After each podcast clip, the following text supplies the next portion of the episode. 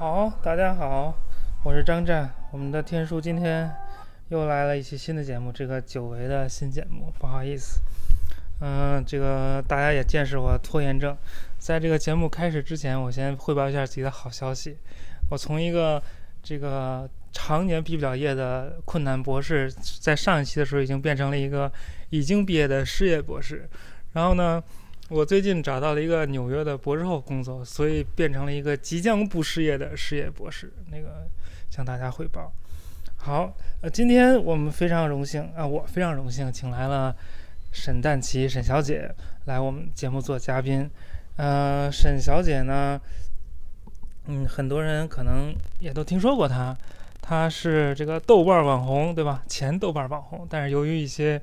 这个这个不可描述的原因，还退出了豆瓣。嗯，也没有不可描述，就因为一些网络暴力退出了豆瓣。嗯，他现最近出了一本新书，叫做《这个中中国特色的译文读者》，啊、是他这个七年以来的呃创作的一些虚构故事的合集。嗯，但是他更有名的事情是他之前做了一本这个《自由的老虎》，是一本这个非虚构的故事，就是他去各地采访别人，采访呃啊这怎么说？采访一些名人嘛，就嗯写的、对名人的故事。他是以一个就是新生代的非虚构作家的这个这个形象为，反正为我所知，为大家所知。呃，这个再再多说一下，多多多多介绍一下他的背景。这他沈沈小姐是普林斯顿本科，后来在这个职场上蹉跎了一段儿之后呢，去了哈佛的肯尼迪学院进行了更加蹉跎的学习活动，然后现在又回到了那个现实生活，在加州某公司工作。但是他这个白天工作的之后，工作之余晚上晚上就变身成一个女作家，对吧？好啊大家好，很高兴能够在这个节目上和大家聊天。我是天叔的忠实粉丝，对，忠实粉丝的意思就是做饭时候无聊就可以听一听天书，是这也是我向大家建议的，就天书的服用方式。觉得之前的好几期大概听过五六次了，比如说那个关于复活节和逾逾越越节节那期听了五六次，听完之后仍然 没有搞清楚 逾越节的前因后果。嗯，啊记记着那个是很好玩。嗯明天又是那个犹太的叫 Purim 普尔节，嗯是犹太人跟那个伊朗人有关系的一个节日。那个节日里面就是纪念圣经的一个故事，就是一个犹太的公主嫁到波斯的王庭里面去，然后波斯王庭里面有一个坏人要害这个犹太人，然后这公主就斗跟那个坏人斗智斗勇，就把坏人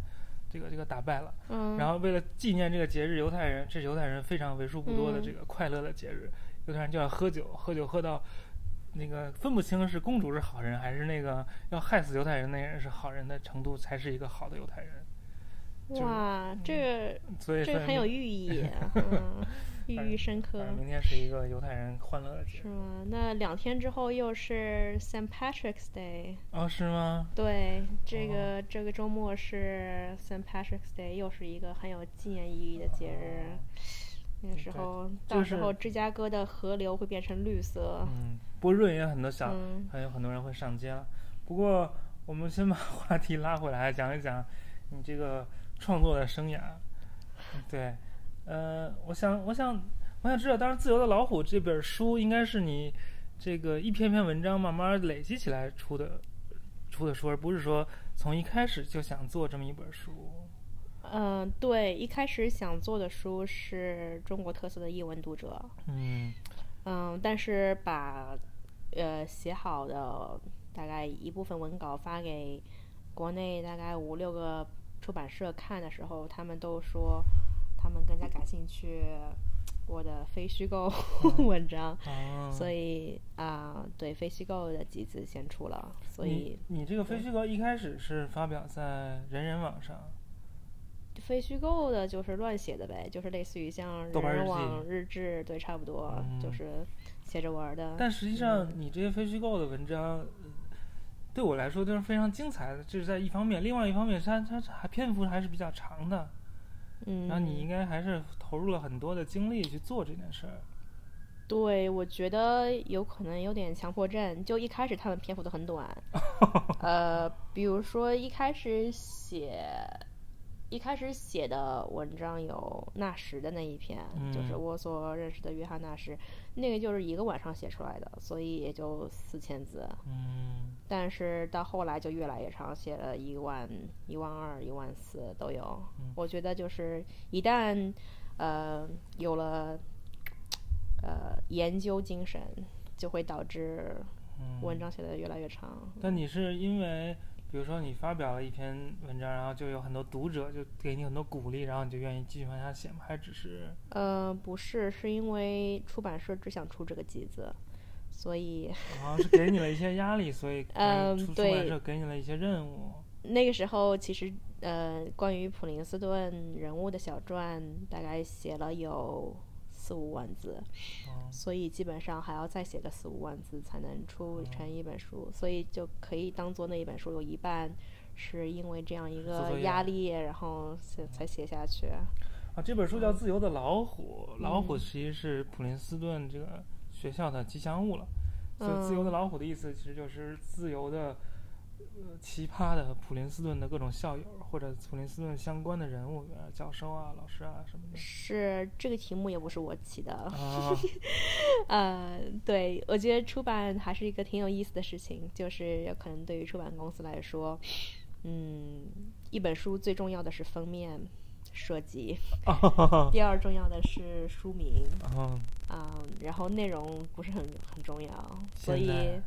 对，所以当时呃，这本书的书名大概起了两百多个，但我看那封面也没没见得有多么这个惊人啊。对，但是但是出版编辑会觉得这是一个好封面，虽然我不觉得它是一个好封面，就是我觉得这个过程让我觉得对，让我看到了整个产业链吧。对，看到了各种各样人的角色和工作，还挺有意思的。但是对于普通读者来说，比如像我这样人来说，我对这个封面其实是印象很很很少的，主要还是对里面的文章故事更感兴趣。然后像我之前就不知道你这个，我一我还以为是你自己就不断在豆瓣写写，这就是你的豆瓣日记合集而已，其实并不是这样。呃，对，因为出书的时候还是想把它变成一个。嗯，有主题的一个集子吧，所以当时想到的主题就是这些人都是，嗯，普林斯顿的校友，这算是一个主题。嗯，你在就是写这些文章，呃，写这些文章的过程中，做这些研究的过程中，你有什么就印象比较深刻的？比如说，你之前想写一个人，然后你通过做一些研究，发现他跟你想象的是不一样的，或者有一些或者补充性的，让你更全面的了解这个人的发现。呃，有，比如说我当时写一篇故事，呃，讲的是普林斯顿一个校友，呃，通过一些自己的好运气和努力，最后居然成为了美国就是旧金山亚洲艺术博物馆的馆长。嗯，然后这个很了不起，因为他是就美国的博物馆也有什么 A 类博物馆、B 类博物馆，它变成了就是美国就是。A 类博物馆当中第一个亚裔馆长，他是一个华裔，他是一个上海人，他是一个生在上海、长在上海的上海人。所以我一开始就是呃知道了这个人的故事之后，就想要去采访他，然后很很容易嘛，就是呃在校友校友的那个 directory 里面找到这个人，然后给他写 email，然后又见到了，然后他就跟我讲了他自己的故事，包括。啊，他说他原来在上博工作的时候，有一个呃老馆长，上博老馆长马晨元提拔他，呃，然后因为他的提拔，他才慢慢的就是渐渐呃进入了普林斯顿读书，然后读完书之后到美国各大博物馆做那个馆员，然后最后成了馆长。呃，我觉得这些故事，就当时这个故事对我是这样的，嗯，然后后来呃回去写的时候做调查才发现，嗯，马成元在呃二零零零呃年初的时候，就因为啊因为一些文物的原因就自杀了，啊，嗯，对，然后就变成了一下子就变成了一个，嗯，不是，对，就本来比如说我想写的这个人叫许杰，他嗯现在还是旧金山亚洲艺术博物馆的馆长，嗯。嗯，然后突然之间发现了这个事情，然后就整个故事的偏向就变成了写写马成元，对写这样一个人，嗯，他他的一生经历其实很传奇，嗯，然后写完之后，啊、悲痛欲绝。对，因为当时就呃和很多人聊了天，包括一些在上博和呃国内文博界的啊、工作的一线人员，大家对这个悲剧都嗯、都非常的忌讳吧。不愿意谈，是因为当中牵扯到了很多恩怨啊，就是各种各样的情感啊，嗯，所以还挺感慨的，就是知道了很多事情。嗯，那这也都写到了你的这个，嗯，有很多没有写到，因为很多人就说我告诉你的那个条件就是你第一不能写，第二不能提嗯，提我的名字。然后后来写完之后，我觉得这篇文章是对于马成元的一个纪念，因为其实，呃，就是刚刚说的原因嘛，有很多他知道这件事情的人，呃，不能在圈内提。然后我就嗯想把这个发到一个就是比如说国内文博类的杂志，嗯，来纪念一下这个哦人。但是没有一个杂志愿意接收，愿意。接受这样一篇八卦。那你这个文章出来以后，你有收到什么反馈吗？呃，有啊，就是就是许杰很感动吧，也不是，就是这对他来说好像是挺重要，就是说什么，哎呀，这篇文章让我想起了以前的很多回忆，就是真的是看到一个，嗯，一个四五十岁呃，见过很多世面啊、呃的成功人士被一篇文章啊、泛起真正的感情，其实还是挺挺惊喜的。嗯，我还以为你这个文章出来以后会有什么呃更多的这个八卦爆料者说说不是这样的，或我知道更深层次的真相。嗯，真相对这个事情的，哎呀，就讲这篇文章讲多了，其实有可能大家也也听不太懂。总之就是，呃，马成元这个人，他当时呃收购了一批清华碱，然后被人说是假的，是，但是他当时收购的时候，他自己很确信是真的。嗯，而且等于说，他作为馆长在嗯上海博物馆的地位很高，所以就类似于一言九鼎。他说是真的，别人不敢说是假的。但是因为这个事情之后，他的嗯实际的权利和他在就是呃上博的几十年的影响力，一下子就等于说没有了。但是确定这些碱是假的吗？嗯，很大可能。嗯，因为有人说清华简是假的。啊，这个这个竹简是又是另外一摊子，是，这个这个，所以那之后他就呃情绪很不好，嗯，就是可以想象，就是觉得好像哎呀，好像在这里就不重要了，啊、然后就就自杀了。嗯嗯，那我们就这个故事就告一段落。那你写这个非虚构的时候，实际上还受到了那个另外一位就很有名的非虚构作家何伟的这个鼓励，你跟他有一嗯。些交往。对，何伟是就是一个美国人，他在九九九年还是嗯，96九六年，在那嗯。个四川涪陵做了一年支教，两年支教，嗯。然后就以这个经历为，呃，就是为题材写了本儿这个《江城》，后来还有在那个北京的《华尔街日报做》做那个剪报员，就是嗯那个用小剪子把那个报纸都剪下来贴在一个本儿上，就是很可嗯笑的一个工作，也不是很可笑，反正就是现在看起来有点儿，嗯呃，就古代的那个工作，然后就在北京也遇到了一些事情，又写了一篇北京的故事，就是不不光是北京的故事吧，反正就是甲骨文，第二篇的甲骨文，然后第三本是讲叫《行路中国》，是讲好像改革开放啊，然后这个改革开放那个社会主义这个是新农村翻天覆地变化那种感觉。嗯当然这三本书都非常成功了，也写得非常精彩。然后他好像他也算是继承了美国一个就是非虚构写作的传统，但嗯是我觉得可能是因为他的作品非虚构这么一个题材，才在中国更广泛的为人所知。因为之前都叫嗯什么报告文学，但是报告文学其实是跟嗯。文学是有相关性，就是你你也不知道它有多大程度是虚构，但是非虚构应该还是以这个真实，就是至少那个作者他他是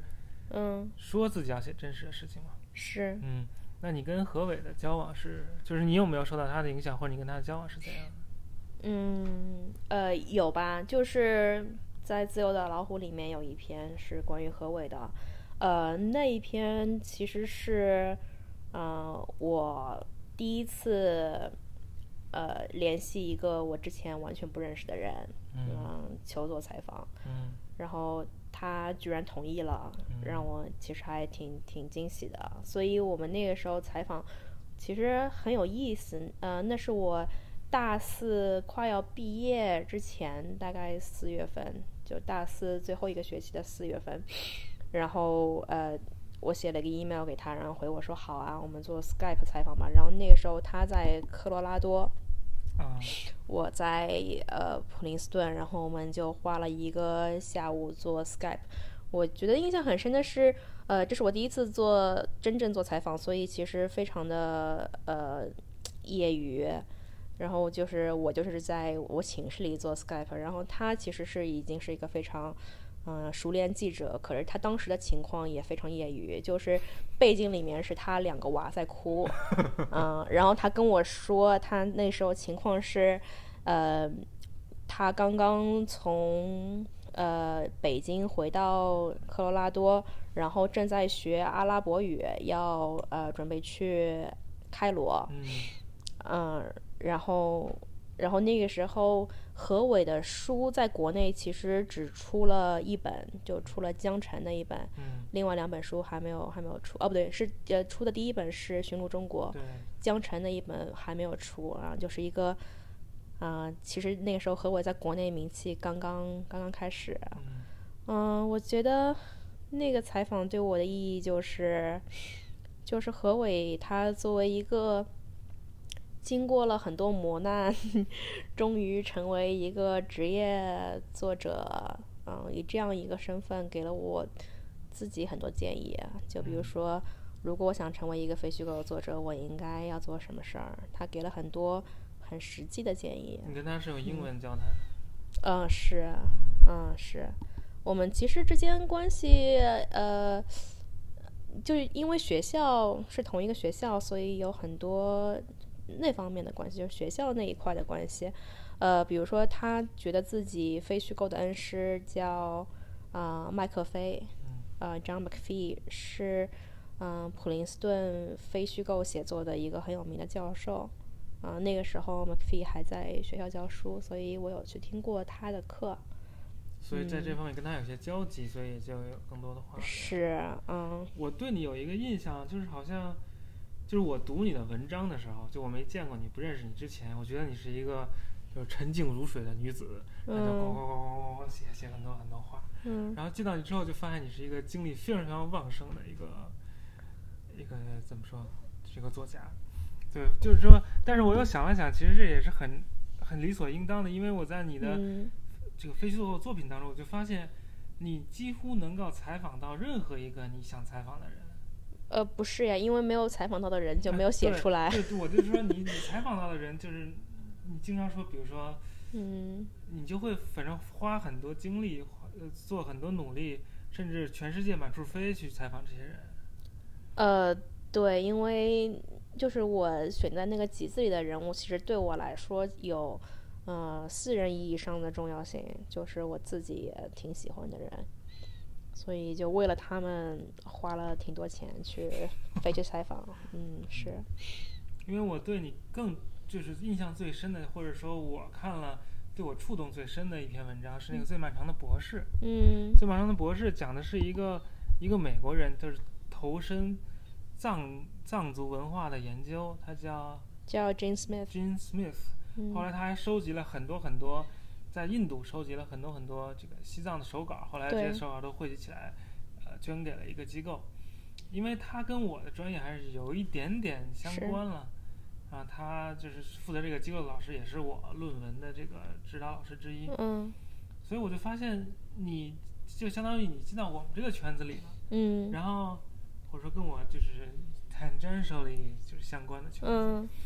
但是你就能够，比如说你能找到他的仆人去采访。嗯，嗯，你说你在印度尼西亚还跟一个人见，对，对他的那个 ex lover 那样的人，嗯。这个让我感到非常的，你能讲一讲，就是你是怎么呃选择这个人作为你的题目，然后完嗯成，这个文章？其实我觉得就是就是一个神交吧，就是嗯，比如说平时读书或者嗯读杂志的时候，有时候会看到一些人，然后嗯，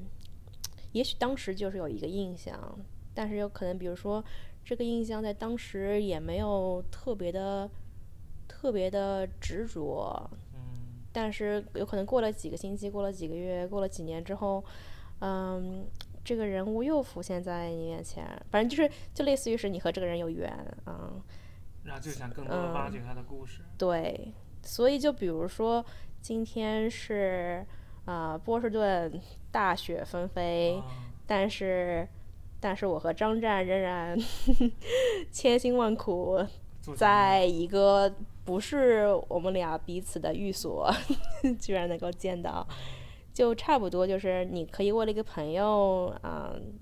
你可以为见一个朋友花很多磨难。那如果有一个人他是一个历史人物，或者是一一个已经去世的人，但是你和他之间有一些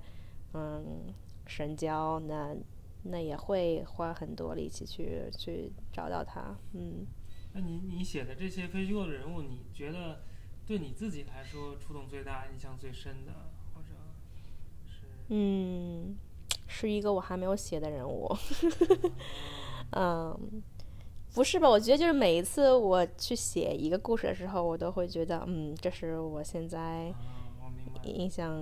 呃对我印象最深的比。如说，你还有一篇文章是讲那个嗯，叫彼得·凯恩是和，他的一百多个女友，对，但是在这个故事里面，你其实也也向读者展示了很多你自己的一些是，经历，甚至一些嗯伤疤。对我觉得就是你能够非常坦诚的面对文字，然后面对读者，这对我来说是一个就是非常大的触动。嗯，对，就在这方面，呃，也许是一种幸运，就我觉得我还挺真诚的，就是能够在啊、文字里讲讲很多别人也许会避而不谈的事情。比如说，我觉得我现在想写的一个人物，对我最近的人生有很多影响。呃，这个故事当时我也有想过要放在《自由的老虎》里去写，但是当时觉得。嗯，这个人物好像跟其他人没有什么没有什么联系，或者说这个人物有可能当时我一时还没有消化好，所以就没有写。但是现在就觉得，哎呀，其实很适合写。是这样的，嗯，我大学的时候有一次喝醉了，嗯，结果就大概凌晨两三点去小卖部买东西吃，然后结果有一个人说，哎呀，喝醉了也不要去爬火车，就是咱们学校里有一个火车站。嗯然后那个火车站，呃，就是停着一个小火车吧，大概一节一节车厢的小火车。然后有人说你喝醉了也别爬火车，然后我们都觉得好这个好莫名啊，为什么要讲这种事？然后他说曾经有一哥们儿他喝醉了爬火车，醒过来之后发现自己只有一只手了，就没有脚，两个脚都没了，另外一只手也没了，就只有一只手。然后这是我就是大学时代的一个恐怖故事，就觉得哇，每次看到那个火车都心有余悸，就是又想去爬它，又觉得不行，呃，然后这个事情就这么一直藏在心中，直到呃今年年初的时候，我突然发现这哥们儿居然还活着，就是只有一只手的哥们儿，对这是一个真的故事。对，这首先这居然是个真的故事，其次这哥们儿居然还活着，然后他不但活着，然后他现在，呃，他现在的工作就是就是首先他拿到了一个 MD，啊，他是一个有执照的医生，然后第二他在做的是临终关怀，啊这其实是他就是就是自从他只有一只手之后，他就一直在做这个事情。嗯，所以，而且他就是因为首先他自己的特殊经历，还有他的一个感染力吧，就导致他开的那个，他开了一一家那个临终诊所，叫做禅啊，Zen Hospice，禅临终关怀，就在临终关怀这个领域特别有名。嗯然后不但如此，我还发现那个，嗯，那个诊所就在我家对面没几步，就在旧金山，我家对面没几步。然后我就觉得，哎呀，这个好奇怪啊！然后我去看了一下他们的网站，就发现他们不但有就是床位是接收那些临终病人，还就是办一些公益活动，就是你是任何人，呃，不需要有疾病，就是一个正常人都可以去参加。嗯，然后我当时就有点想参加，但是还是没有行动。呃，那之后没有几天，呃，我爸就走了，就是挺突然的走了。然后我从呃国内呃料理完事情之后回来，我就真的去参加了他们的活动。就是那个活动，就是讨论死，就是你对死是什么一个想法。我觉得特别让我震惊的是，那个活动就是就是等于说社会人士报名嘛，就有十几个人坐在一起，其中有一个人是嗯癌症晚期，啊他说他自己大概还有两个月可以活，嗯，所以我觉得对。这这就这就可以成为我的下一个 非虚构故事，因为我还准备去，嗯、去这个 Zen Hospice，去这个临终关怀机构做个志愿者，可以经常接触一下，接触一下这方面的事儿，有可能对我也挺有帮助。嗯，那这个故事会在哪儿发表呢？嗯，还不。对，因为我其实写的时候，呃，首先它的目的不是为了发表，嗯，其次，呃发表在哪儿对我也不是很重要。我作为读者，我很关心。啊、但因为无论发表在哪儿，你都可以在网上看 哦到。，那行。对我就耐心等待就好。，对，所以就呃，对我来说，就是到底发表在哪个纸刊这或者对。是一个我难以想象的事情。好，我们今天这个讨论这个自由的虚构的呃非虚构的部分已经差不多，我们嗯赶紧就是讨论你这个新书，这个嗯，虚构的这本书，叫《中国特色的译文读者读者》。嗯嗯，当然这本书呢，这本书写的什么，你你自己能不能简单的讲一讲？嗯，这本书写的，嗯、其实这种问题我觉得很难回答，因为每次有人问我你这个故事是关于什么，呃，我觉得呃，短篇小说其实情节非常不重要，嗯。嗯，主要是为了讲一个，很有可能是讲一个概念，嗯或者讲一个想法，然后那个情节就是在那儿，就是类似于是，呃，如果你要画个油画，你必须要有颜色，嗯就差不多是那种意思。但是它就是你说这个油画讲的是什么，嗯，也很难讲清楚。所以它讲的几个主题有可能是，嗯，宗教情绪，呃，还有性别问题，嗯，还有还有就是阅读和翻译，嗯。可能对我来说，就或者说作为我这种就比较粗浅的读者来说，最明显的感官还是这个翻译和阅读方面的，嗯。因为你这本这是一个短篇小说集了，里面有二十篇、嗯，没有那么多，大概十四五篇，十四五篇故嗯事。最后一篇故事就是跟这题目一样，叫做《中国特色的译文读者》，讲的是一个北京人，一个法国人，然后在美国对，亚特亚特兰大嗯。谈恋爱，但但是大家都是通过各种各样的翻译作品，然后知道共同的，比如文化或者文学、哲学上的人物，嗯。然后互相是还有一些由于翻译有一些误解，但是也有一些差别，也建立了一些联系。大嗯概就是，就我觉得就像每一个身身在国外的，呃，接受教育的中国人一样，就他们在国内的时候，或者至少像我这个年年纪，嗯。嗯、我小时候就读的大量都是翻译的东西嘛，也许是现在的年轻人读的都是原文，但我小时候都是嗯。读大量翻译，然后到国内出了国以后还要把这些翻译东西转换成原文或者转换成英语的这个这个语境下，嗯。就会造成一些偏差，嗯，然后就会也理解到自己，就是说你你作为一个读者，或者作为一个很年轻的读者，就十几岁的一个读者，在在你成长的过程中，在你灵魂逐渐成型的过程中，嗯得到了很多伟大的灵魂的这个滋养，但这些滋养实际上是通过翻译得到的。嗯但是这个翻译实际上是像一个一个滤网，或者像一种一种媒介，它会或者像光射到水里会有一种折射，嗯它会就是不太一样。所以我觉得这是一个普遍的一个一个一一种一种情境了。然后你的这个文集里面其他的故事，或者说其他故事中的很多个故事，都是很奇怪的，就是说它是背景是一个美背景是美国，然后这故事主人公呢是美国人，嗯然后就很像是是一个外国人，是一个美国人写的小说，然后翻译成了中文。我甚嗯至还在读你的这个小说的时候，觉得，哎，这段是不是翻译错了？有 就有这种错嗯觉，而且是是好像也故意的造成一种一种陌生感、一种隔离感的一种语境。我觉得就是非常非常有意思。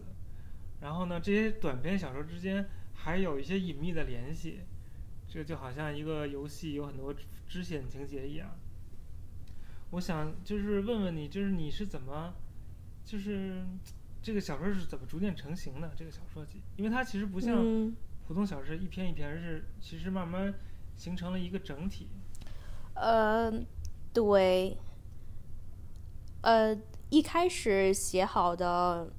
嗯，是第一篇和最后一篇，嗯就他们写的是比较早的，然后，然后我就意识到了，我和朋友聊天的时候，经常会呃引述到其他故事，嗯然后我就突然觉得，其实哎，那不如故事套故事，或者这故事当中的一个主人公 A 是另外一个故事中的那个配角，其实或者说，比如说，嗯、两个故事其实是同一个人物，他在不同呃年龄段发生的事情，就就这样的一个联系，我觉得有可能会比较好。所以当时，嗯。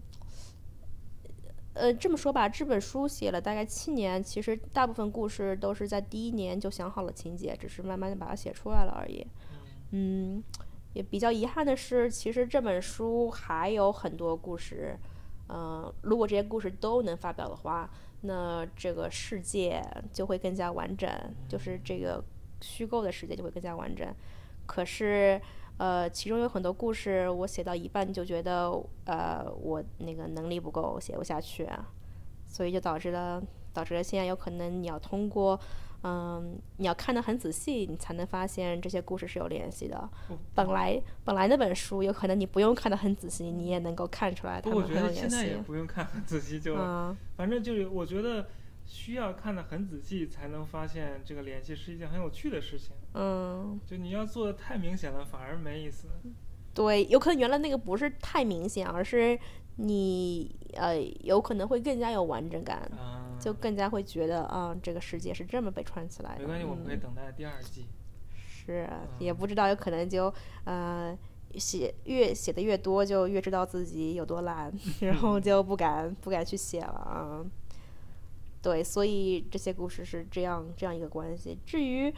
嗯、为什么当中会有很多看上去似乎是国外的故事？嗯，这是我自己的一个体验。我想把这种体验也能通过这样一个有点像游戏一样的方式传达给读者，就是，嗯，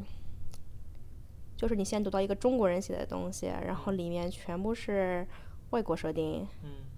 那又怎样呢？就对你来说，其实你读不出什么区别，它只是等于说是，等于把这个翻译变成了一个类型类型小说，然后你就等于说你现在在读一个类型小说的文章。我觉得它的好处是，嗯，它的好处是你能够更加容易沉浸到那个世界去。就比如说，如果现在嗯读一篇网络小说，然后上面讲的是比如说办公室爱情。嗯其实你读到一半，有可能就会想到你自己平时的生活，就反而会读不下去。至少我会这样，嗯，反而会跟这个有些嗯交叉，有些互互相对。，所以我觉得这也是为什么，嗯、比如说穿越小说很很流行，是因为它等于说等于说有这样一个 genre，有这样一个类型，让你能够马上能够跳到另外一个平行世界。它摒弃了现实的干扰。是，嗯，对，所以我觉得我想要做的，嗯，就是比如说把整个设定放在一个美国，放在加纳，放在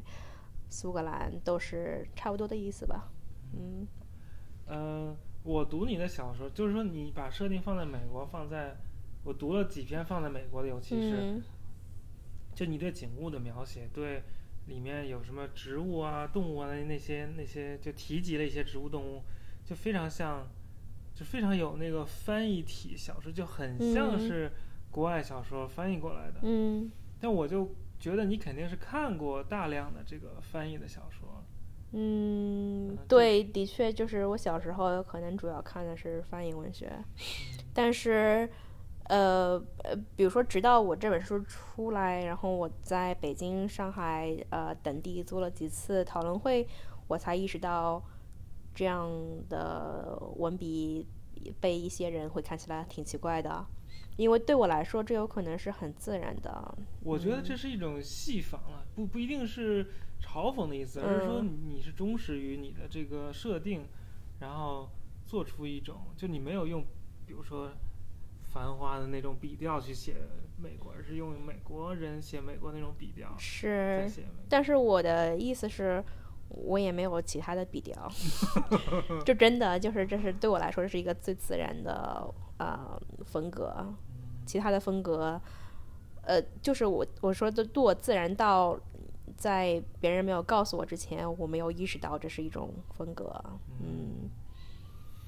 那你能谈谈，就是你写这个小说有没有就是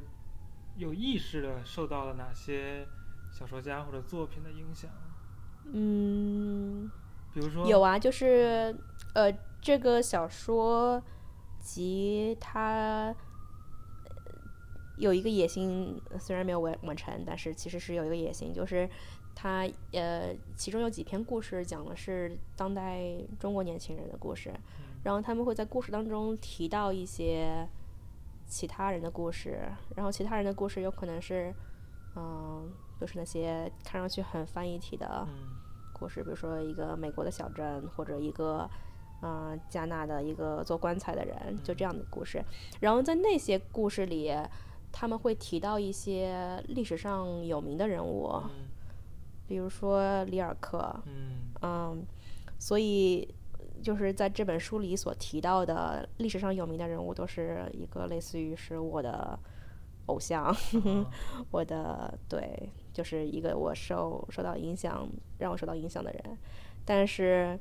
但是这就是这个小说，嗯，一个比较遗憾的地方嘛，因为其中我还想写一篇关于莎士比亚的故事，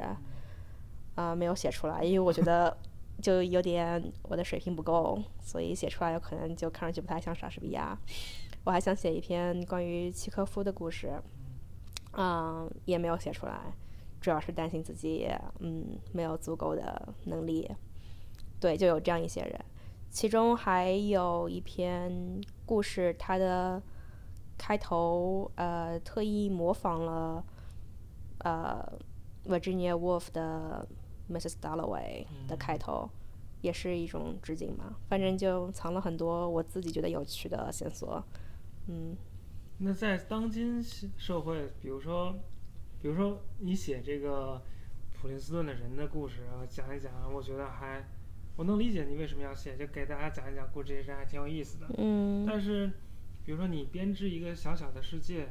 然后把这些世界里面小故事都写出来，就是你写小说的目的是是什么？就是想娱乐读者吗？还是说想完成自己的一个一个构想？嗯，对，我觉得，我觉得有可能我比较幸运的一个地方就在于，呃，这本书居然也出版了，好像没有什么问题。出版的时候，啊、虽然好像有可能他的那个读者会比较小众一点，嗯，对，我觉得主要是因为出版这个事情对我没有成为一个问题，所以我自己的写作，嗯、主要是为了我自己。嗯对，我觉得有可能，嗯，比较好的作者都有这样的一种幸运。嗯，我碰到过的比较好的作者，他写作的时候主要考虑的是自己的标准和自己的兴趣。就不像有些，比如说什么签约作者就要每每周出多少多少字的那种，是，要考虑市场，什嗯，么 IP 呀、什么，对，对现在我至少至少在虚构写作这一块，我没有碰到这样的压力，而且每次写完之后，感觉出版都不是很难，所以暂时没有考虑到底有谁会看。嗯，但是呃，我觉得它比较明显的一个读者群其实是有嗯在海外学习和工作经历的中国人，就这个还挺明显的。所以我上个星期在纽约做了一次那个新书讨论会，让我非常激动，因为觉得好像就是哎呀，终于见到了我的目标读者。嗯、对对对，给我们讲讲这个这个这个情形是怎么样的？呃，其实我还挺惊讶有那么多人来的，就是整个剧场是坐满的。不是说瞬间票就是卖光了吗？对，就是所以我觉得也许就是，嗯、这样的文章小说有谁会看，这有可能是一个呃不太重要的问题，因为的确 的确会有人看，而且还不少。嗯。那你在跟这些读者的交流过程中有什么发现，或者他们对你的这个作品有什么让你觉得能够有些启发的评论？嗯，就就就是说，你做这个新书讨论会，你你有什么收获？对，嗯，我觉得收获有可能主要是能够在一个呃目标读者当中体会到他们是一种什么样的人吧。他们是一种什么样的人？我觉得就是就是体会到他们，就是真正见到他们。比如说，在那之前，我连男女比例是多少都不知道，但是见到了就知道，或者他们是多大，男女比例是怎样的？男女比例就和我的微信公号比例差不多，是呃，女生是男生的两倍。啊，嗯，但是，嗯，但是我注意到另外一点是，无论在北京、上海，还是在嗯纽约这一场，那个整体观众的颜值都非常高。对，我就觉得我之后有可能可以开发一个一个项目，就是给大家配对，就是通过是我读者给大家搞一个那个配对 speed dating 活动，嗯。啊对，所以就就知道了大家很多事儿吧，嗯，比如说有很多读者他们自己对写作有一些兴趣，就问了很多，就是哎呀，我要怎么开始写这样的问题，嗯，其中有几个人还真的写的不错，有有很多人是啊、是李金瑞和单报的粉丝，嗯，总李金瑞我不太呃，李金瑞是一个原来在纽约，现在回北京写作的一个一个女作家。嗯嗯，淡报我们都认识啊。是啊，反正就有很多事情，就是要见到了才才知道他们是什么样的人。那个我以前曾经预告过淡报也要来上节目，但是一直没有跟他联系。他也说要来上，但是是但是由于我的拖延癌又又长大了一些，所以又长大了一些。对嗯拖延癌，我的身上有一个拖延癌的肿瘤，是每天都在嗯长大，每天都在拖延。嗯，嗯，好，也许也许下次，也许下下次，也许淡哎报可以来。我想讲一个那个我觉得还挺好玩的事儿，就是，嗯，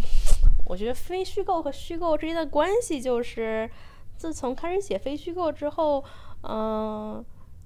有时候写虚构小说，呃，不查个十几本书的资料也觉得写不下去，啊、就有这样一种。一种呃钻研精神吧，其实也挺好的，就感觉写小说也会成为一个嗯研究项目啊。比如说，其中有一个故事，嗯，讲的是呃，名字叫《疾病发明家》。嗯这个故事好像大家呃呃很多人喜欢，也有很多人不喜欢。但是它是一个很奇怪的故事，讲的是怎样发明一个一种新的疾病。然后这个故事，嗯、是当时我和边河讨论出来的。嗯嗯，就是他跟我讲了很多那个疾病是怎么样归类、怎么样命名的。然后之后我还呃专门约了一个我在哈佛嗯、呃医学院读书的一个呃朋友，又和他聊了很久。嗯嗯，对，所以就有很多小说，呃，其实是一个类似于像采访记录似的。嗯哦，对。我还有有有个故事讲的是，嗯，美国圣经带，就是啊 Bible Belt 那边的经历，也是一个和很多在当地有生活经历的朋友讨论，嗯。嗯，明白他们是怎么怎么过日子的，嗯，所以还挺好玩的。对，因为你的你的小说集里面有两篇小说都是以旧约圣经的一卷书的题目来命名的，一个是嗯雅歌，一个是传道书，是，所以还我我对这两篇就是非常感兴趣，我觉得很有意思。而且他们之呃间也有一些隐秘的联系，不不是那么隐秘的联啊，系。这 这两篇有很很明显的 联系啊。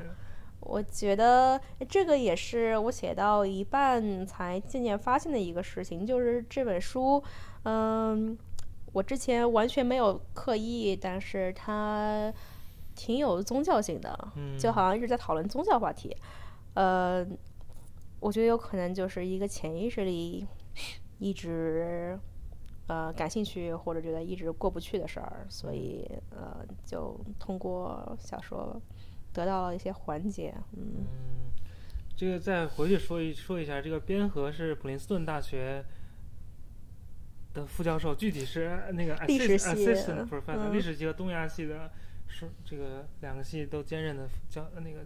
教员了。嗯 然后边河我你听好了，以后你要来给我再做节目，我知道你在听，然后可能跟跟他再聊聊他的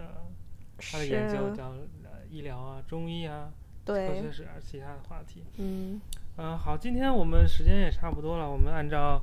呃这个老规矩来说一下我们对大家的推荐。你先来，你要推荐啊好。